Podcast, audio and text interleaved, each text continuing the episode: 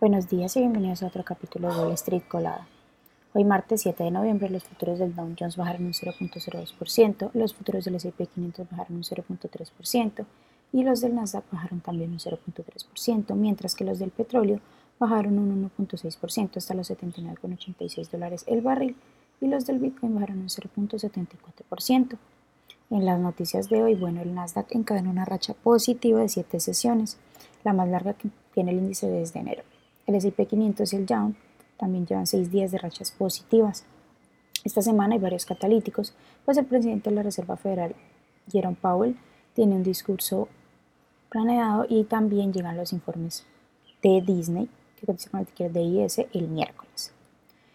WeWork, que llegó a estar valorada en 47 mil millones de dólares, ahora se encuentra acogida al capítulo 11 de bancarrota. WeWork declaró activos y pasivos por un valor de entre 10 mil y 50 mil millones de dólares, al tiempo que firma un acuerdo de apoyo para la reestructuración con el 92% de sus tenedores de pagares garantizados. Las acciones de Uber, que cotiza con el ticker UBER, subieron un 2% tras presentar sus resultados trimestrales.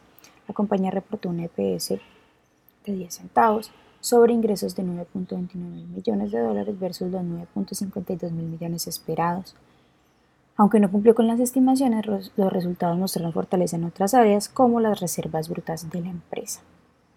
Las acciones de UBS, que cotizan con el ticker UBS, subieron más de un 3% tras presentar sus resultados. Los ingresos totales del grupo ascendieron a 11.7 mil millones, lo que representa un 23% más que, el que los 9.54 mil del segundo trimestre.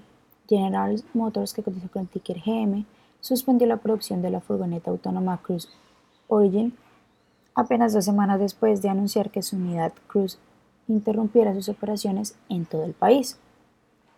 Lucid Group, que cotiza con el ticker LCID, es el último fabricante de vehículos eléctricos en adoptar el estándar de carga NACS. La compañía anunció que todos los vehículos de la empresa, fabricados con el actual sistema de carga combinada, podrán cargar en estaciones de la red de supercargadores de Tesla, que cotiza con el ticker TSLA, utilizando un adaptador en 2025. Además de esto, Lucid también va a integrar el estándar de carga norteamericano en futuros vehículos en 2025.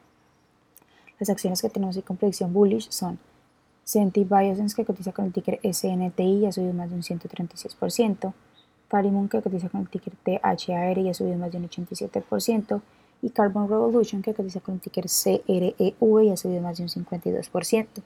Mientras que las acciones que tenemos con predicción bearish son Ventix Biosense, que cotiza con el ticker VTYX y ha bajado más de un 75%, Alto Ingredients, que cotiza con el ticker ALTO y ha bajado más de un 50%, y también GT Biopharma, que cotiza con el ticker GTBP y ha bajado más de un 20%.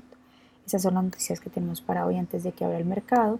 Les recuerdo que pueden encontrarnos en todas nuestras redes sociales como Trades y además de eso también visitar nuestra página web www.spanglishtrades.com para que no se pierdan ninguna noticia en actualización del mundo de la bolsa de valores, por supuesto, como siempre, en español.